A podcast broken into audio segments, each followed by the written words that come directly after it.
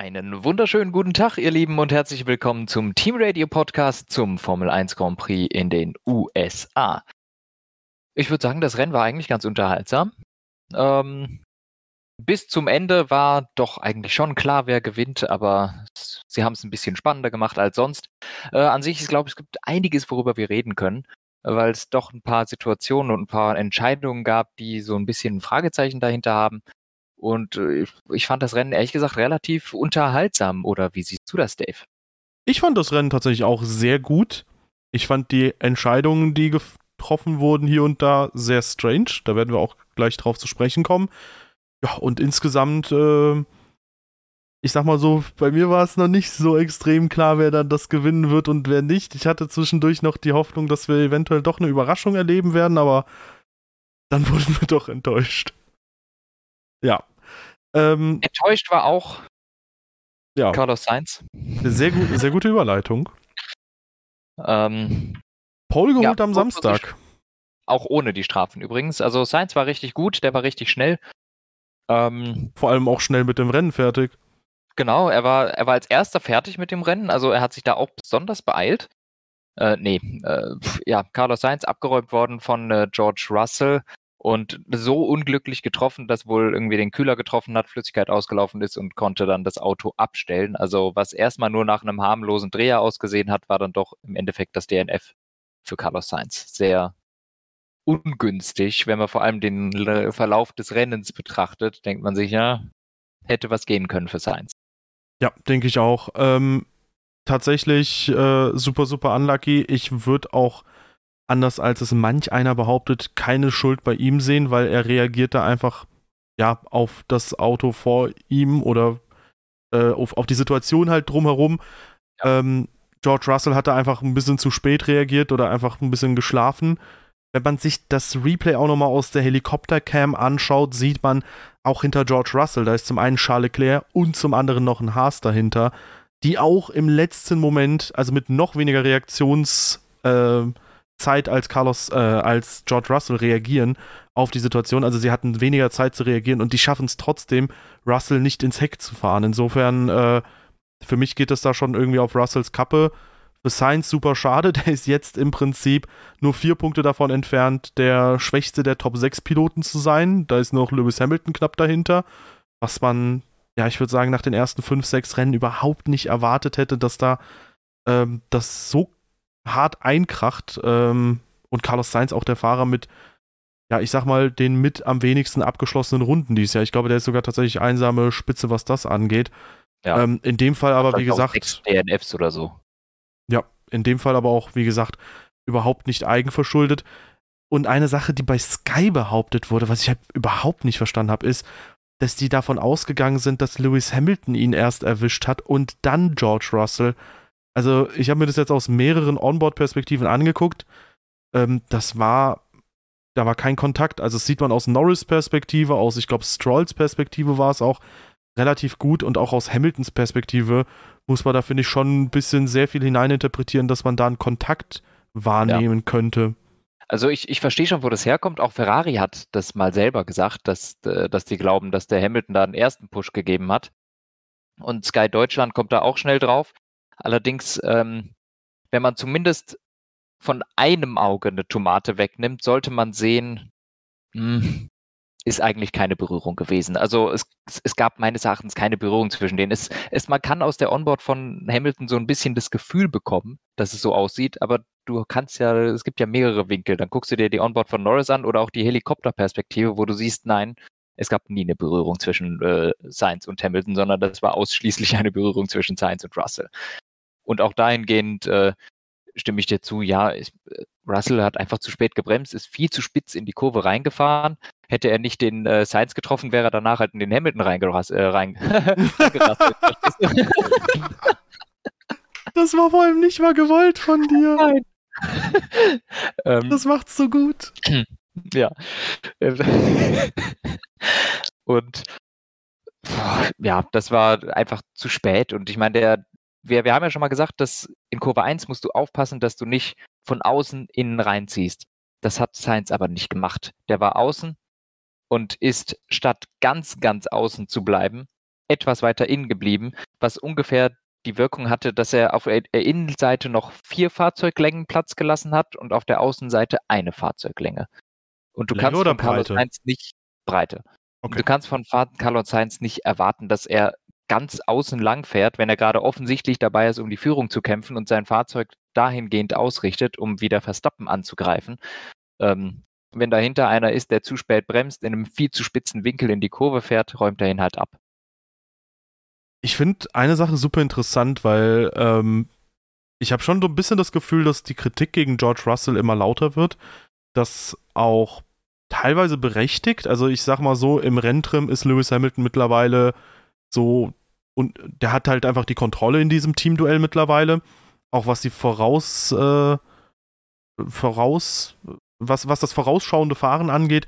Ähm, gut, Hamilton hat da auch diese Saison zweifelsohne seine Fehler gemacht, aber da habe ich auch das Gefühl, dass George Russell aktuell ähm, Fehler macht, die er überraschenderweise Anfang des Jahres nicht gemacht hat. Und ich sehe ehrlich Mhm. gesagt aber auch keinen Grund, warum das passiert, weil er ist nicht in einer Situation, wo jetzt Hamilton ihm frisch vorbeigezogen ist in der Fahrermeisterschaft und jetzt muss er quasi irgendwie kämpfen, um dieses Teamduell noch zu gewinnen. Er ist auch nicht im WM-Kampf oder sonst wie. Er hat 20 komfortable Punkte Vorsprung zu Hamilton, drei Rennen vor Schluss.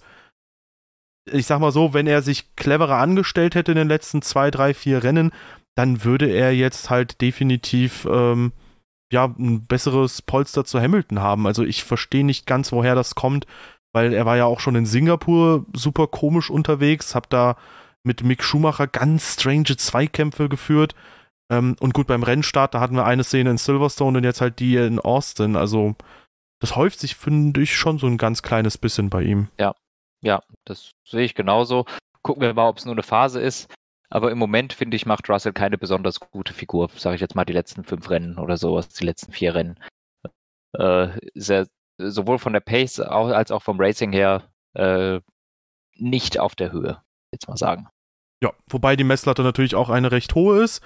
Das musste auch letzte Saison und äh, in den vorangegangenen Saisons Valtteri Bottas erfahren, der ähm, ein ähnlich enttäuschendes äh, Rennwochenende gehabt haben dürfte wie Carlos Sainz. Da ging es für Alfa Romeo erstmals seit längerem mal realistisch gesehen um Punkte, so zumindest auch in Form von ähm, Valtteri Bottas. Der hat jetzt seit Kanada keinen einzigen Punkt mehr geholt. Und dann wirft er halt das Auto weg, während er versucht, ich glaube, bei Gasly ins DRS-Fenster zu kommen. Ernüchternd. Ja. Ja, war einfach nur ein Fehler. Also kann ich nicht mehr zu sagen. Hat, hat einen Fehler gemacht, ist rausgeflogen, das war's. Ja. Ähm, mindestens einen, äh, eine Teilschuld in, im Sinne eines Fehlers hat auch äh, Lance Stroll bei seinem Ausfall, ähm, der da sehr spät nach dem Safety Car Restart ausgeschert ist auf der langen Geraden, auf der langen Gegengeraden und äh, dann mit Alonso kollidiert ist. Der Alpine ist ein absoluter Panzer und konnte weiterfahren. Der Aston Martin hingegen nicht. Den hat es komplett zerrissen Mhm. für meinen Geschmack hat da Alonso ein bisschen zu wenig rübergezogen. Und ich hatte so ein bisschen das Gefühl, selbst wenn Stroll da nicht rübergezuckt wäre, hätte es für Alonso nicht ganz gereicht. Das ist allerdings so eine Sache, das kann man mutmaßen, aber nicht belegen und auch nicht 100% widerlegen vielleicht. Ähm, letztendlich aber muss ich auch sagen, mir gefallen diese späten Rauszuckmanöver auch nicht, unabhängig davon, ob jetzt Alonso ein bisschen geschnarcht hat oder nicht in der Situation, weil das bringt immer Unsicherheit rein, das bringt immer eine Gefahr mit rein und wenn du dich halt verteidigen willst, dann mach doch halt deine Linie ein bisschen früher klar. Ja. Also ich denke sehr wohl, dass Alonso auch so vorbeigeko äh, dass Alonso vorbeigekommen wäre, denn so sind sie jetzt Reifen an Reifen gekommen quasi. Das sind 20 Zentimeter. Diese 20 Zentimeter macht das Zucken, Zucken da schon aus. Ähm, nichtsdestotrotz, Alonso, Alonso war sehr nah dran, war sehr aggressiv in der Situation. Ähm, allerdings war, war, war Joel da in einer Position, die er nicht verteidigen kann. Also ein, ein Zucken auf der Geraden macht da für ihn überhaupt keinen Sinn. Alonso war viel schneller, die waren noch auf der Mitten der Geraden. Alonso wäre völlig an dem vorbeigesegelt, äh, was einfach keinen Sinn macht, dass Stroll da versucht, sich zu verteidigen und dann vor allem in genau so einem Move, wenn er sieht, dass der Gegner rauszieht, dass er dann in die Richtung auch schnell geht. Äh, wenn man das eben so macht wie Alonso in dem Fall, indem man so nah dran ist, dann funktioniert es nicht. Und äh, von daher für mich eine super gefährliche Aktion. Ähm, die Strafe finde ich mit zwei Punkten und äh, einer Strafversetzung von drei Positionen für nächstes Rennen relativ milde. Äh, mhm. Äh, wo ich aber davon ausgehe, dass das daher kommt, da Alonso gesagt hat, das war ein Rennunfall. Sicherlich in der Hin äh, hinblickend darauf, dass das nächstes Jahr sein Teamkollege ist und der Sohn seines Chefs. Ja, wahrscheinlich auch. Da, ähm, sonst wäre ein bisschen Seite, mehr Furious ja, gewesen. Das glaube ich auch. Also ich fand, Alonso war sehr zahm, was diesen Unfall anging irgendwie.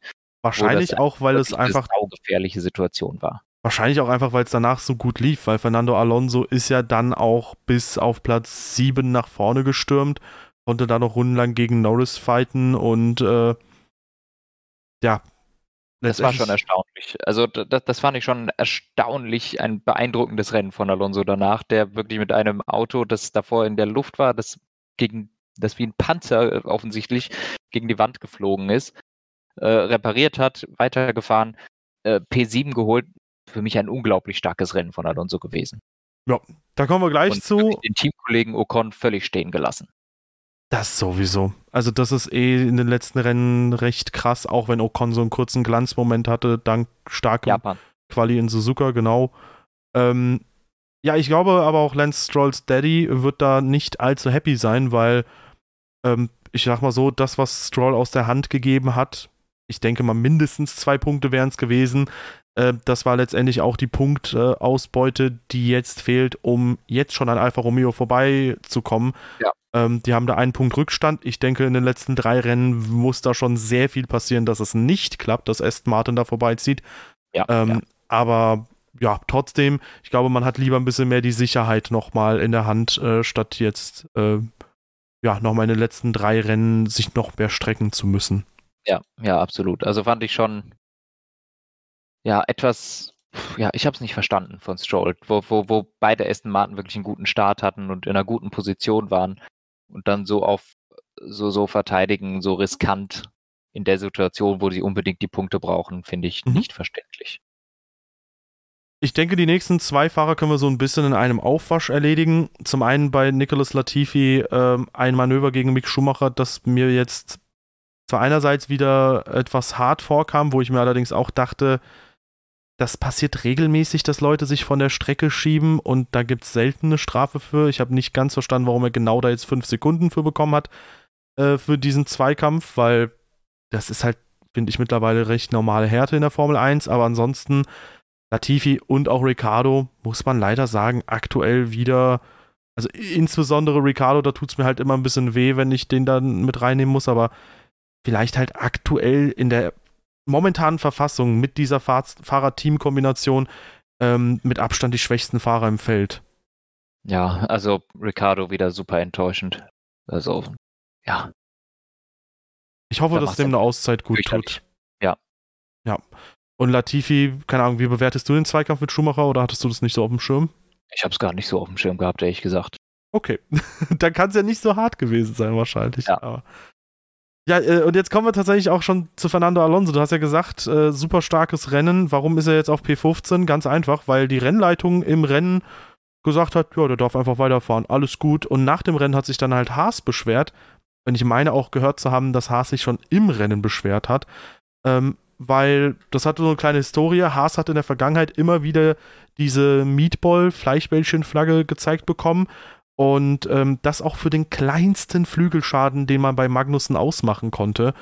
Und äh, Fernando Alonso ist mit einem komplett losen Rückspiegel gefahren, der auch irgendwann abgeflogen ist bei einem Überholmanöver.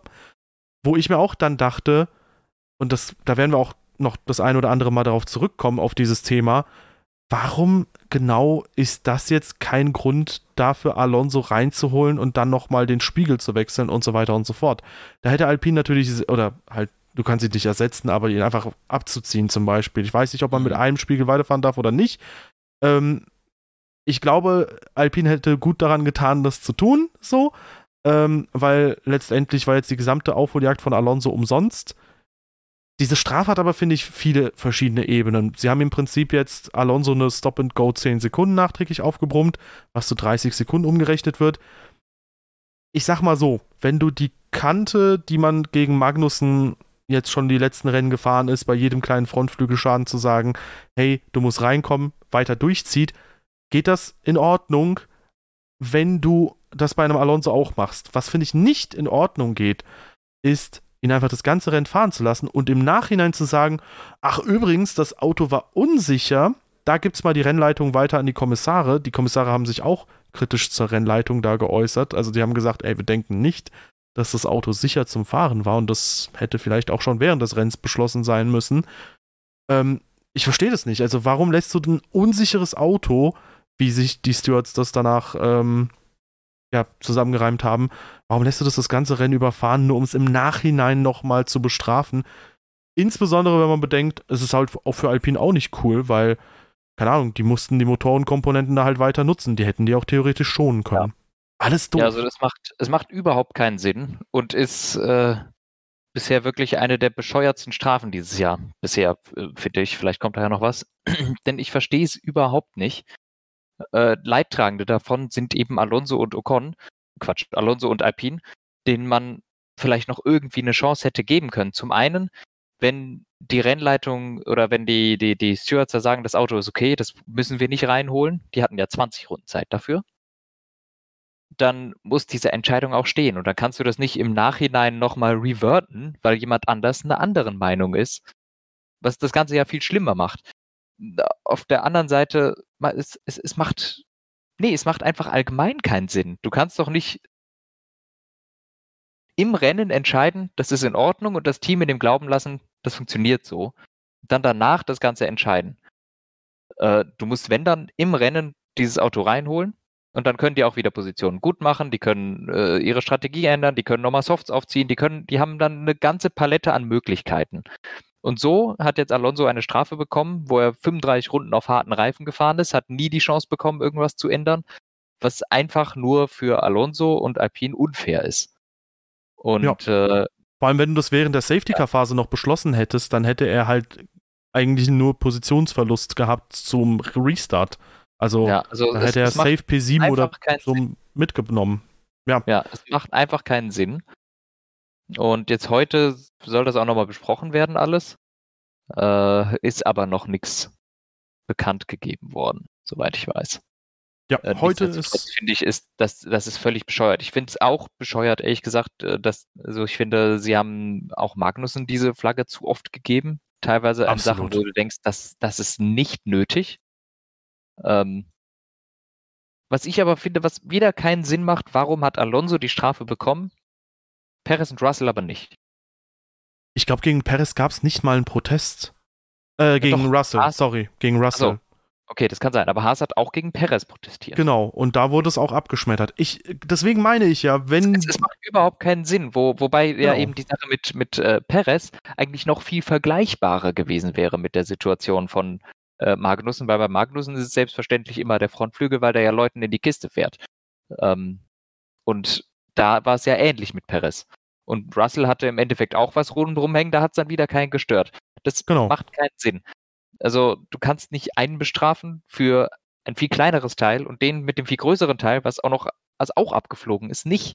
Es, es, äh, das ergibt gar keinen Sinn und dann ist die Strafe dafür auch viel zu hoch und steht in überhaupt keinem Verhältnis zu den anderen Strafen. Im Endeffekt ist jetzt äh, Alonso, der, ich sag mal, eher durch diese Stroll-Kollision äh, eher der Leidtragende gewesen ist, äh, viel härter bestraft worden als Stroll selber, der jetzt drei Positionen Strafe fürs nächste Rennen kriegt und Alonso wurde praktisch von diesem Rennen disqualifiziert, ja, weil er, äh, weil der weil der Rückspiegel gewackelt hat. Und, und abgeflogen George ist, Russell, ja. George Russell schießt den Führenden aus dem Rennen und kriegt eine Strafe, die auf sein Rennen keinerlei Auswirkung hat. Ich finde, das steht in überhaupt keinem Verhältnis zueinander. Ja, ähm, da würde ich halt sagen, grundsätzlich ist natürlich also ich würde sagen, zum Beispiel die Strafe von Russell, die müssen wir hier eher ausklammern, weil da geht es halt darum, causing a collision. Das ist was, das ist was anderes, aber ich, ich, wollte einfach nur so bildlich, es genau, steht genau. kein Verhältnis zueinander, das wollte ich damit. Wenn man nur äh, mal das Schadensniveau nimmt, ich meine, ich habe es für mich zum Beispiel so, diese Kausalkette, ne? Ähm, nehmen wir mal jetzt zum Beispiel Sergio Perez. Warum kriegt der die Flagge nicht? Okay, da ist das Teil, sagen wir, rechtzeitig abgeflogen, bevor die Rennleitung reagieren konnte. Aber warum Ja. kriegst Russell nicht? Der ist das ganze Rennen über mit einem kaputten Frontflügel unterwegs gewesen. Keinen hat's gestört. Ähm, und da muss ich schon sagen, ich verstehe den Ärger von Haas. Und grundsätzlich ist das halt einfach, also man muss einfach eine klare Grenze ziehen. Ab wann ist es unsicher, ab wann ist es sicher, mit einem Teil zu fahren oder halt eben nicht. Weil ich muss auch ganz ehrlich sagen, wie du auch, ich fand das gegen Magnussen überzogen, aber wenn man da folgerichtig handeln möchte, hätte man auch sofort Alonso reinholen müssen, hätte man sofort bei Perez reagieren müssen, sofort bei Russell reagieren müssen. Und auch tatsächlich finde ich bei Max Verstappen, ich schicke dir mal gerade einen Clip, weil der hat ja Hamilton überholt und da ist diese ähm, Finne über dem Vorderrad abgeknickt und die war dann super locker, wo ich mir auch denke, das ist auch ein Sicherheitsrisiko. Warum interessierte das zum Beispiel niemanden? Weil, wenn das Teil abfliegt, dann kann es zum einen für Verstappen gefährlich werden, aber natürlich auch für jeden, der dahinter ist. Ja. Also, das war halt super strange und ich sag mal so, ähm, dieses Thema, wie Haas das halt bewertet, ähm, dass man halt sich als kleines Team ein bisschen, ähm, ich sag mal, veräppelt fühlt. Ich kann das schon sehr gut nachvollziehen und ich muss Ich auch. auch. sagen, ähm, das hatten ja auch ein, zwei andere Teamchefs immer wieder angesprochen. Und ich habe ja auch zum Beispiel in Suzuka ja mal die Theorie geäußert, dass ich glaube, wenn es bei Charles Leclerc und Perez um den Sieg gegangen wäre, hätte man Teufel getan, da Charles Leclerc nochmal eine 5-Sekunden-Strafe zu geben. Ich habe auch in Singapur die Theorie geäußert, dass man Perez hat mit dem blauen Auge davonkommen lassen, weil da ging es halt auch um den Sieg. Und das zeigt sich, finde ich, auch, ist er schon auf Platz 14 dann, äh, Pierre Gasly? Nee, auf Platz 13, aber greifen wir vielleicht mal kurz vor. Das zeigt sich, finde ich, auch bei Pierre Gasly, der die 10 Safety Car Wagenlängen nicht eingehalten hat in der Safety Car Phase. Wenn man sich die Situation anguckt, versteht man auch warum, weil plötzlich alle auf der Geraden anfangen, mega krass loszubeschleunigen und er reagiert einfach ein bisschen zu spät. Aber er hat keine Verwarnung bekommen. Er hat direkt die 5 Sekunden Strafe bekommen. Da muss ich halt bei sehr vielen Situationen sagen, fehlt mir mittlerweile das Verständnis. So, du kannst halt, finde ich, nicht bei dem Mittelfeld oder bei den schwächeren Teams einfach draufhauen und sagen, ja gut, da interessiert es ja eh keinen.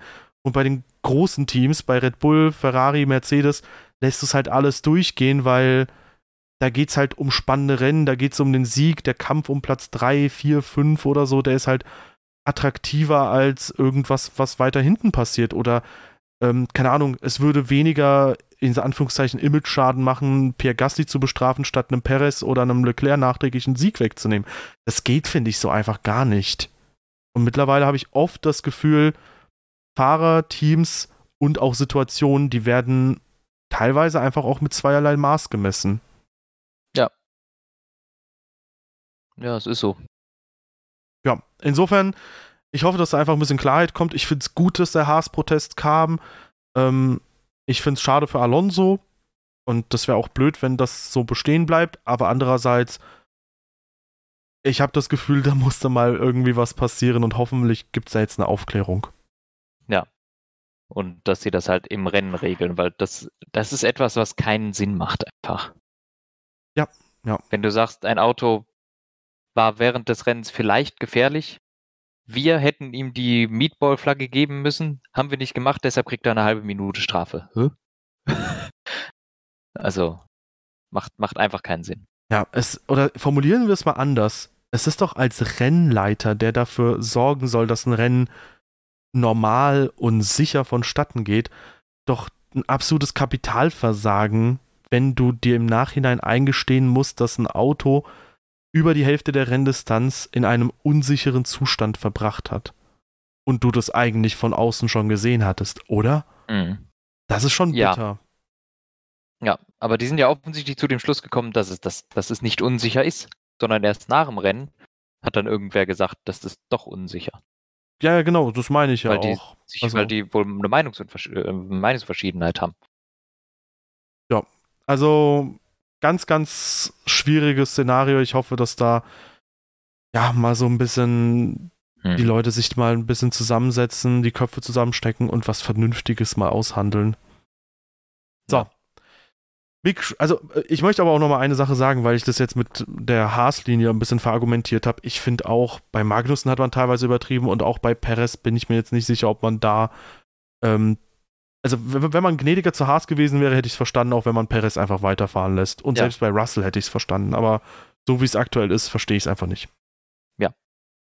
Okay. Mick Schumacher ähm, Haas wurde sehr dafür gescholten, dass sie bei ihm einfach eine schlechte Strategie hatten. Ich würde halt sagen, nicht Mick Schumacher hatte eine schlechte Strategie, sondern einfach Kevin Magnussen hat ein richtig gutes Rennen abgeliefert und die Reifen ja. krass geschont. Ja, der ist ewig lang auf den Mediums gefahren. Und äh, Schumacher hat wohl seine Mediums auch relativ flott kaputt gekriegt. Ähm, muss man dazu sagen, weshalb der nochmal an die Box musste. Auf der anderen Seite hat Schumacher aber auch äh, während dieses äh, Alonso Stroll Crashes wohl äh, Trümmerteile aufgesammelt, die ihm auch einfach Downforce gekostet haben, was dann automatisch zu höherem Reifenverschleiß und verringerter Speed kommt. Also ich glaube, wir können schon hervorheben, Magnussen hatte ein sehr gutes Rennen. Mick Schumacher hatte nicht so ein gutes Rennen wie Magnussen. Er war auch nicht ganz so gut wie Magnussen, aber er hatte auch einfach Pech, weil er eben sich einen Schaden eingefahren hat, wo er nichts für konnte. Und dann äh, macht das das Rennen auch einfach sehr viel schwieriger, da in diesem hart umkämpften Mittelfeld. Ja. Ähm, ich würde auch sagen, ähm, da kein allzu großes, äh, keine allzu große Kritik an das Team, an Haas. Ist halt ein bisschen blöd gelaufen für Mick Schumacher. Ähm, eine Sache mal vielleicht. Boah, was hat denn Kimi da gemacht? Der zieht sich da irgendwas und zieht es runter. Ähm, eine Frage. Glaubst du, dieses ganze Haas, Mick Schumacher, ist er sicher, ist er nicht sicher Thema, dass das vielleicht auch so ein bisschen für die Medien gemacht ist? Weil ich habe schon ein bisschen das Gefühl, das wird schon sehr stark betont und ausgeschlachtet vom Haas-Team selbst. Ja, kann schon sein. Aber wer weiß. Bald wissen wir mehr. Ich bekomme schon so ein bisschen das Gefühl, okay, er hat den Sitz, das würde mich sehr freuen, aber ähm, dass man da schon ganz gerne, ja, aktuell einfach so ein bisschen rumspielt mit den Medien. Ja, kann gut sein. Meldet sich ja jetzt jeder dazu. Und auch diese, dieser Quatsch, so er muss Punkte sammeln, um da zu bleiben, so, so ein Schwachsinn. Also äh, da wage ich zu bezweifeln, dass es solche Klauseln irgendwo gibt oder Abmachungen. Ja, ja. Ja, man möchte wahrscheinlich einfach ein bisschen die Medienauf Medienaufmerksamkeit ja, genießen, weil wenn du jetzt sagen würdest, ey, hm. Mick ist nächstes Jahr safe, dann interessiert es Alter auch niemanden mehr. Ja. So, Pierre Gasti hatten wir auch nochmal kurz besprochen. Ähm, mittelmäßiges Rennen, ja, ich sag mal so, die 10 Safety Car, äh, 10 Wagenlängen beim Safety Car, die hat Fun Fact nicht nur Pierre Gasly nicht eingehalten, sondern es gibt da wirklich auch auf dem Reddit äh, anhand dieser neuen Anzeige, wo du ja den Meterabstand zum Vordermann siehst, mhm. hat jemand mal geguckt, wie viel ist ungefähr Pound 40 Meter und wie sieht's beim Safety Car aus und die sind alle gefühlt doppelt so weit weg immer während der Safety Car Phase, also auch da scheint die Formel 1 keine klaren Richtlinien zu haben ja, ihn hat es dann halt erwischt mit der Penalty. Interessiert dann auch insgesamt keinen, habe ich das Gefühl. Ja. Und ja. Äh, Alex Albon auch sehr unaufmerksam, äh, unaufmerksam, genau, unauffällig, im Rennen ja. gewesen. Genau. Ja, am Ende P12. Ja, also deutlich besser als Latifi, aber keine Punkte. Genauso wie auch bei Joe Guan Yu. Ja, knapp an den Punkten vorbei, aber bringt nichts, ne? Äh, P11 ist es geworden, keine Punkte geholt, den Teamkollegen geschlagen, herzlichen Glückwunsch. Ähm, ja, was soll ich dazu sagen? Ich habe den nicht wahrgenommen im Rennen. Nichts. Äh, gehen wir zu Ocon weiter. Auch den konnte man im Rennen im Prinzip gar nicht wahrnehmen. Der hat, ja. also der lackt sich so ein bisschen durch die Saison durch, muss ich sagen. Vor allem im Direktvergleich mit Alonso. Da hatten sie ja jetzt auch schon ein, zwei Mal zum Beispiel in Singapur, wo Ocon auf Platz 78 liegend ausgeschieden ist, während Alonso da vorne auf Platz 5 liegend ausscheidet. Genau, und jetzt halt Alonso nachträglich 30 Sekunden, wodurch er 6 Punkte verliert, äh, während Ocon dadurch erst in die Punkte rutscht, wo man sich auch denkt so, Bro, also noch mehr Pech könnte Alonso im Teamduell nicht haben. Ich glaube, das wird ihn auch ja. nicht allzu sehr interessieren. Ähm, es ist über die Saison gesehen ersichtlich, dass Alonso eine deutlich stärkere Saison hat als Ocon. Ja, Gehen wir ja. weiter zu Zunoda. Also, da läuft Ocon ist, mir insofern, Ocon ist mir insofern aufgefallen, dass ich, dass mir die Kinnlade runtergefallen ist, wie schlecht er war. Also, ähm, ja, sorry, er ist in Q1, glaube ich, schon ausgeschieden, oder? Ich meine, er ist in Q1 schon ausgeschieden. Muss ehrlich gestehen, äh, ich habe nur den zweiten Run im Q3 ja, gesehen. Ja, ich glaube schon. Äh, warte, ich gucke es mir gerade nochmal an. Ja, P18, also wirklich grausam, während der Teamkollege ins Q3 fährt. War dann auch im Rennen die ganze Zeit eher auf Platz 14, 15 zu finden. Alonso mit dem havarierten Auto fährt ihm eine Sekunde pro Runde davon. Das war eine peinliche Vorstellung, wirklich. Ja. Wirklich nicht gut. Ja, ja, das ist auf jeden Fall sehr ernüchternd gewesen, äh, aus Ocon-Sicht, das Rennen. Ja, ähm, deutlich besser unterwegs gewesen, Yuki Tsunoda. Ähm, der lässt mal ein bisschen die Muskeln spielen und wenn es mal läuft, dann läuft's. Also der hat ja die Pace, aber der ist meist einfach ein bisschen stürmisch, der Bursche, und äh, das sah schon wieder ordentlich aus.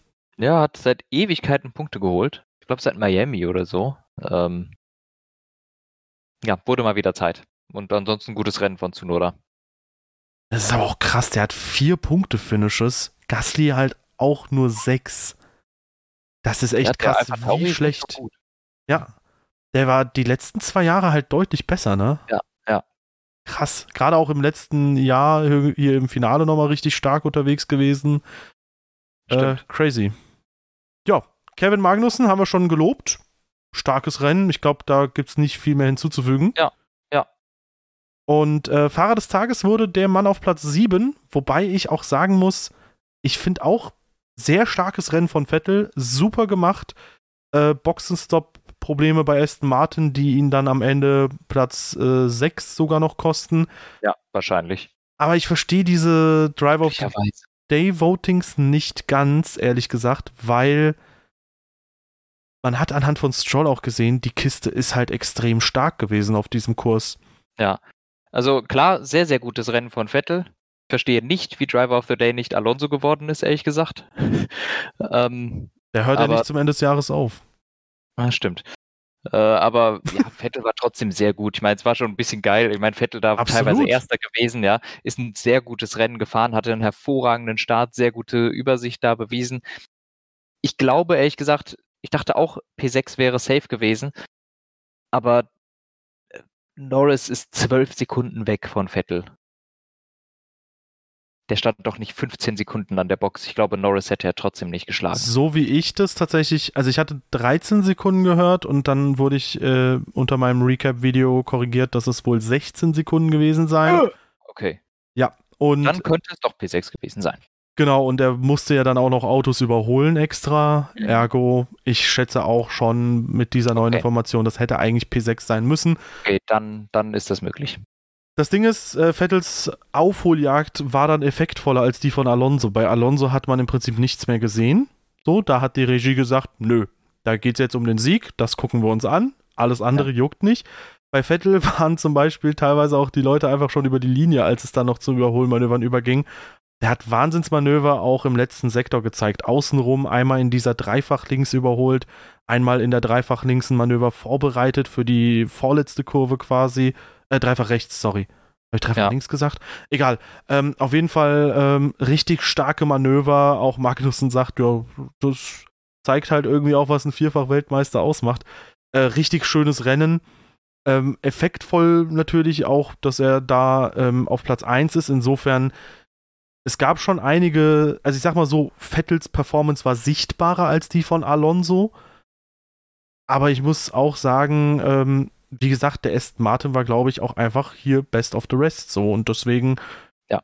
war das eigentlich erwartbar, was da Vettel abgeliefert hat. Was, was übrigens erstaunlich ist, wenn man sich Anfang der Saison anguckt, dass wir hier zu einem Rennen, gucken, Rennen kommen, wo der Aston Martin wirklich das viertbeste Auto war. Ja, ja ich glaube, Stroll hätte das auch ähnlich abliefern können, wenn er da nicht äh, spät rauszucken würde. Ähm, aber ähm, ich stimme dir zu. Aston Martin richtig krass absolute Überraschung. Und ja, auch im. Das, das, Rennen von Vettel hat mir richtig gut gefallen. Also, es hat mich auch sehr gefreut, dass er dann trotz des Stops noch so weit nach vorne gekommen ist. Er hat geile Manöver gezeigt. Es hat richtig Spaß gemacht. Und wie schon in den letzten Podcasts, wie wir es gesagt haben, es ist wirklich traurig, dass er jetzt aufhört. Weil ich würde sagen, jetzt gerade in der zweiten Hälfte der Saison zum ersten Mal seit, ich würde sagen, 2000, seit Mitte 2018 macht es wieder Spaß, dem Vettel beim Rennenfahren zuzugucken. Ich stimme dir zu. Ja.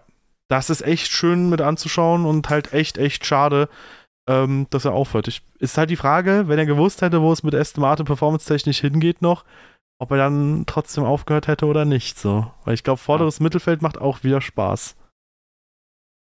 Auf jeden Fall wirklich stark von Vettel, es hat mir gut gefallen. Und natürlich auch Quali-Performance mittlerweile von Aston Martin. Nicht von schlechten Eltern, da hatten sie ja in den letzten. Rennen echt gekrankt. Ja. Gekrankt. Jo, dann kommen wir zu dem deutlich besseren McLaren-Fahrer, Lando Norris. Auch er unauffällig, hat ewig lang gegen Alonso gefightet und äh, hat sich am Ende P6 geholt. So gesehen der ja. Best of the Rest geworden. Ja. Wichtige Man, Punkte gegen Alpine. Ja, und vor allem, wenn diese Strafe bestehen bleibt, ist das Ganze noch nicht gegessen mit Alpine und äh, McLaren. Ich würde so oder so sagen, das ist noch nicht gegessen. Das sind halt jetzt sechs ja, Punkte. Wenn die Strafe zurückgezogen wird, holt Alpine fünf Punkte mehr. Dann sind es halt trotzdem nur elf Punkte. Das ist okay. machbar. Ja, das stimmt. Jo. Über Russell haben wir im Grunde schon geredet. Der hatte ja nur den ersten Stopp, was wirklich, äh, Quatsch, den, die äh, erste Kurve, was wirklich erwähnenswert war in dem Rennen. Ich würde sagen, danach war der relativ alleine, ein bisschen mit Perez gefeit, aber nichts Großes. Ja. Oder hast du da noch was zuzusagen? Äh, ich habe auf, äh, also ich habe seine Leistung, ich sag mal, ähm, unterwältigend so ein bisschen bezeichnet in meiner Recap und da hat sich ein User gemeldet und meinte so, ja, natürlich schneidet er schlechter als Hamilton ab, wenn er ein kaputtes Auto hat und das möchte ich quittieren mit, ja, dann soll er halt sein Auto nicht kaputt machen. Richtig. So, ich habe ja Hamilton auch nicht in Schutz ins Spa dafür genommen, dass er halt da sein Auto kaputt macht. So, es war halt ja, einfach oder, Hamilton doof. Oder Singapur. Oder in Singapur, genau. Jo, Perez, ähm, hast du den Dive in der ersten Runde gesehen, der zum Flügelschaden geführt hat? Ja. Wilde Attacke. Also, da muss ich sagen, meiner Meinung nach ein bisschen mit Überhärte rangegangen in die Situation. Ich glaube, Bottas hatte der da erwischt. Mhm. Ähm, und ich muss sagen, mittlerweile, ich meine, gegen Ocon war ja auch schon so 17, 18 immer wieder ein bisschen aggressiver unterwegs, als die beiden Teamkollegen waren. Mittlerweile muss ich aber sagen, legt Perez allgemein im Zweikampf so eine Härte an den Tag und beschwert sich jedes Mal, wenn diese Härte auch gegen ihn an den Tag gelegt wird, dass ich, sobald er ins Bild kommt, irgendwie immer ein bisschen Sorge habe, dass irgendjemand von der Strecke geschoben wird oder dass er irgendwie man komplett den Platz ausgehen lässt oder sonst was. Irgendwie macht es mir wenig Spaß mittlerweile, Sergio Perez beim Zweikämpfen, Zweikampfführen zuzuschauen. Hm, den Eindruck habe ich nicht, ehrlich gesagt. Also ich, ich schaue ihm ganz gerne zu beim Zweikampf. Ich finde, der macht das re normalerweise relativ safe.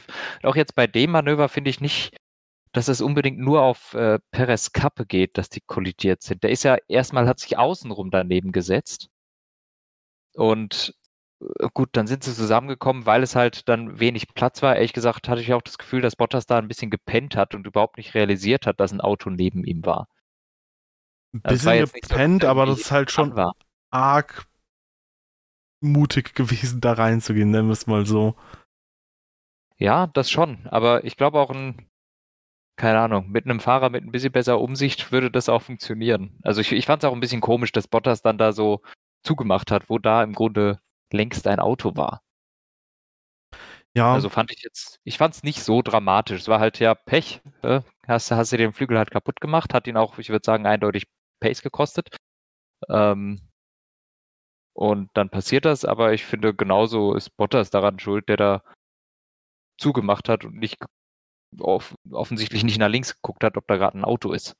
Weil der war ja da, auch wenn man sagen muss, wie, wie willst du das sehen? Du guckst halt nicht ja, das, also, deswegen, wollt, deswegen würde ich auch sagen, die Kritik an Bottas äh, verstehe ich nicht ganz, weil das ist eigentlich nicht eine Stelle, wo du wirklich da reingehst und das ist eigentlich absehbar, dass diese Lücke da auch wieder zugeht. Deswegen finde ich das Manöver schon recht hart. So gegen eine KI in einem Spiel würde ich das wahrscheinlich machen, aber ähm, keine Ahnung, ich finde schon, dass man erwarten, erwarten konnte, dass da einfach die Lücke zugehen wird nochmal.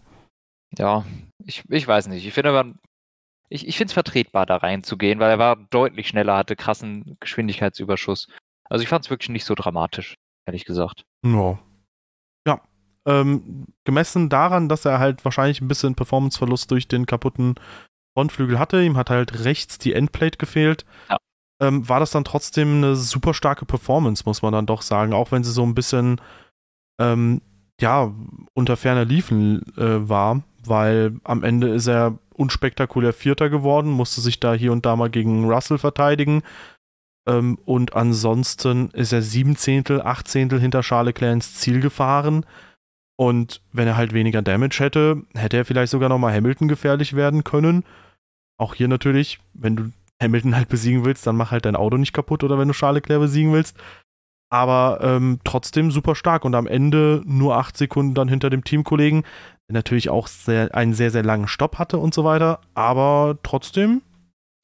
Besser als ja, ich es am Anfang im Kopf hatte. Ja, nee, war ordentlich auf jeden Fall. Ja. Sehr ordentlich auch die Aufholjagd von Charles Leclerc, by the way. Von 12 ins Rennen gegangen, ging relativ fix, hatte ein bisschen Glück durch Safety Car dann nach vorne gespült ja. zu werden. Aber trotz allem saustarkes Rennen und ähm, dass der da nochmal auf Platz 3 ist, nach Platz 2 fast schon rüberschnuppern kann, wo der Mercedes gefühlt im Rennen mindestens immer wieder ebenbürtig ist. Das war schon gut. Ja, Nö, war ein gutes Rennen. Äh, zwischenzeitlich nach den Stops ist halt die Pace immer gut beim Ferrari. Aber man sieht, sie haben das Problem mit den Reifen einfach immer noch. Also äh, ein paar Runden konnte er gut richtig aufholen auf Lewis Hamilton und irgendwann hat er dann einfach aufgehört aufzuholen oder quasi kaum mehr aufgeholt. Äh, und da siehst du, dass beim Ferrari dann die Reifen einfach weggegangen sind. Das ich ist da einfach immer noch ein Problem. Ich würde da eher den Vergleich zu Verstappen ziehen, weil Verstappen kam dann halt irgendwann einfach vorbei und ist weggezogen. Zu Hamilton hat er aber überraschenderweise noch bis zuletzt ein bisschen aufgeholt, äh, weil. Ja, ein bisschen. Ja, aber pass auf, er hatte Medium-Reifen drauf, Hamilton hatte harte Reifen drauf. Hamiltons Reifen waren eine Runde älter. Insofern ist es egal, wie rum wir es münzen wollen. Entweder Ferrari und Red Bull hatten unerwartet wenig Abrieb oder Hamilton hatte unerwartet viel Abrieb. Ich fand in dem Rennen war Mercedes beim Reifenmanagement echt ein bisschen schwierig, weil jetzt kommen wir auch schon in Richtung Platz 1, Platz 2. Ähm, als dann Verstappen aufholen musste zu Hamilton und so fünf Sekunden Rückstand hatte, und mit der Info, ja, eigentlich, ich glaube, die äh, Harten könnten in Runde 37 aufgezogen werden. Hamilton mhm. hat es in Runde 34 gemacht. Die anderen ziehen die Mediums in Runde 35 auf, wo man sich denkt, okay, Pit Window mit den Harten fängt ab 37 an. Wenn die jetzt die Mediums haben, die schaffen es doch niemals durch. Pustekuchen. Verstappen holt dann nicht nur zu Hamilton auf, überholt den auch, gewinnt. Charles Leclerc schließt die Lücke zu Hamilton. Also, das hat mich schon sehr irritiert, dass Hamilton nicht irgendwann pace-technisch halbwegs in Richtung Verstappen oder Leclerc kam. Ja.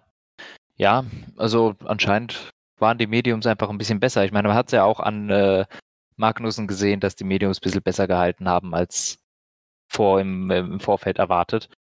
Denn diese Strategie bei Magnussen war ja auch nicht geplant, sondern einfach, es hat halt gerade gepasst. so so war es ja eher. Und ich glaube aber auch, dass der Abstand, den wir im Endeffekt hatten, nicht ganz die Wahrheit erzählt. Also ich würde sagen, in der letzten Runde hat Hamilton auch aufgegeben und einfach nur noch austrudeln lassen, weil in mhm. der letzten Runde selbst hat er fast zwei Sekunden dann verloren. Ja, und ja. zwar sowohl auf Ham als auf äh, Verstappen als auch auf Leclerc. Also ich glaube, der hat dann da auch manchmal ein bisschen Motivationsprobleme, denkt dann, ja, jetzt auch scheißegal. Und der ist sowas von langsam gewesen äh, in der letzten Runde, da hat er einfach nur noch austrudeln lassen. Meinst du? Weil ja. das gab ja auch ewig viele Diskussionen bezüglich Track Limits.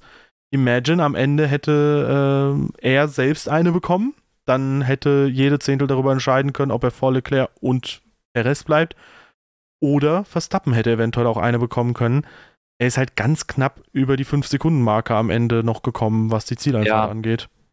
Ich weiß, aber er, er war wirklich so langsam, was einfach keinen Reifenabbau mehr rechtfertigt und zwar sehr plötzlich. Es war ausschließlich die letzte Runde, in der er so langsam war. Und okay. äh, deshalb würde ich denken, dass der dann da einfach gesagt hat, okay, jetzt, jetzt ist gut. Der war davor auch schon so ein bisschen, ich muss sagen, ich fand ihn davor schon ein bisschen komisch, vor dann, nachdem Verstappen vorbei war, kamen ständig Funksprüche, er hat da die Strecke verlassen, da die Strecke verlassen, da die Strecke verlassen. Und äh, da habe ich gedacht, ja, Digga, fahr halt dein Rennen, ja, das, das bringt doch nichts. Ich glaube, der hat dann schlichtweg aufgegeben. Und, ja, oder äh, wollte das Auto halt sicher nach Hause bringen, wenn man es nicht so böse formulieren will. Ja, oder sowas, aber äh, ich denke nicht, dass diese fünf Sekunden die ganze Wahrheit erzählen und auch die zu Leclerc. Denn eigentlich ist Leclerc, ich sag mal, von Runde, was haben wir hier? Von Runde 47, das ist zehn Runden vor Schluss, bis Runde 55 Ah, jetzt bin ich schon 56. Also er hat in den letzten zehn Runden nicht auf Hamilton aufgeholt, in der letzten Runde anderthalb Sekunden. Hm, krass. Also in Runde 55 war, waren es vier Sekunden Abstand zwischen Hamilton und Leclerc. Und erst dann waren es zweieinhalb. Und es waren in Runde 48 viereinhalb. Guck ich mal, Runde 44 3,6. Also es ist die ganze Zeit gleich geblieben, nur in der letzten Runde. Wirklich. Deshalb denke ich, so viel war dann da doch nicht drin und Ferrari hatte einfach auch nicht so die besten Reifen. Mehr am Ende. Okay. Auf jeden Fall waren die von Verstappen die besten. Ich glaube, darauf könnten wir uns einigen.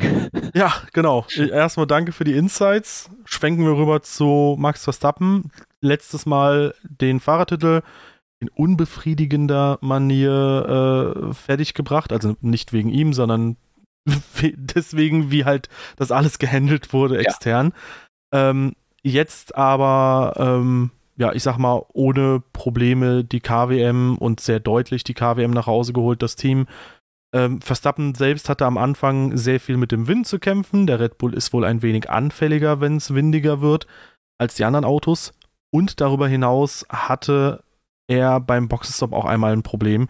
Nämlich ging es da ähm, ja, mit dem Reifen nicht fest, wodurch er auch hinter Charles Leclerc zurückfiel. Super geiles Duell gegen Charles Leclerc dann über so zwei, drei mhm. Runden hinweg. Richtig schön mit anzuschauen.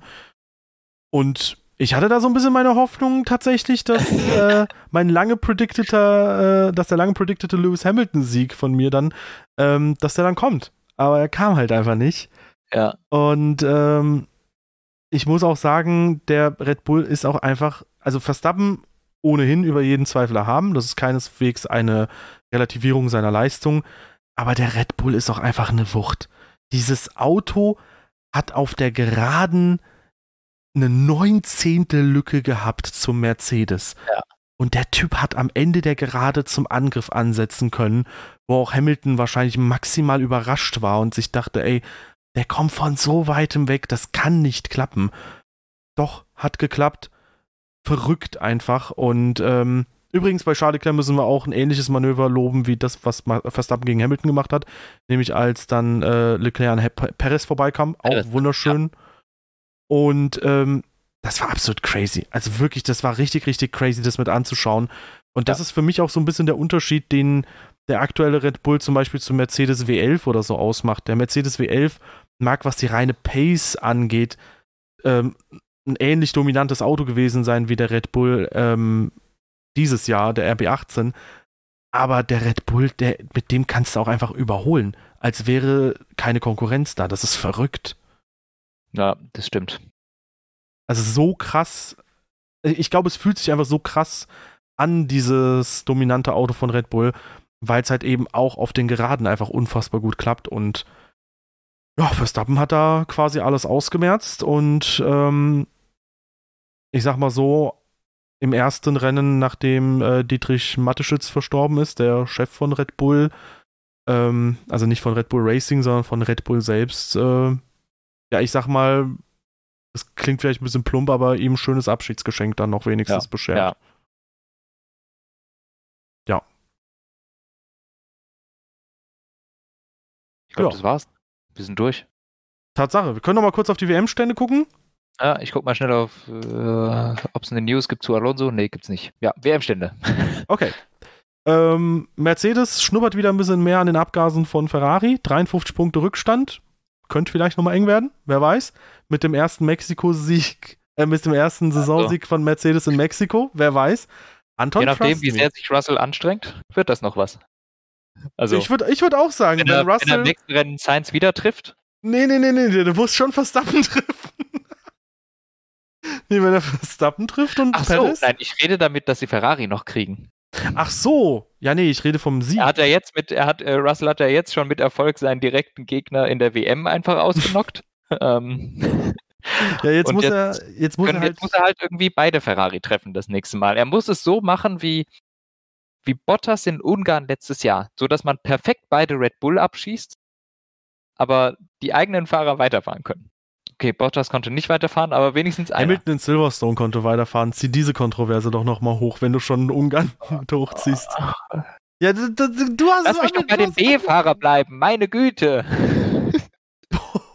Russell einfach B-Fahrer, obwohl er 20 ja. Punkte mehr als Hamilton hat. Nee, aber ähm, mal gucken, vielleicht klappt es mit dem ersten Saisonsieg in Mexiko ja. Mercedes selbst ist da jetzt nicht allzu optimistisch. Ich sag mal so, Anton, trust me. Ich predikte das mal.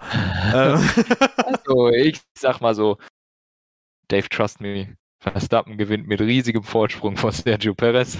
Ja, das kann passieren. Dritter wird, wird Lewis Hamilton. Das kann gut sein, ja, ich weiß weiß. Mit regulärer Pace trust gewinnt Mercedes dieses Jahr eh nicht. Aber, aber trust me, das wird schon. Das wird schon.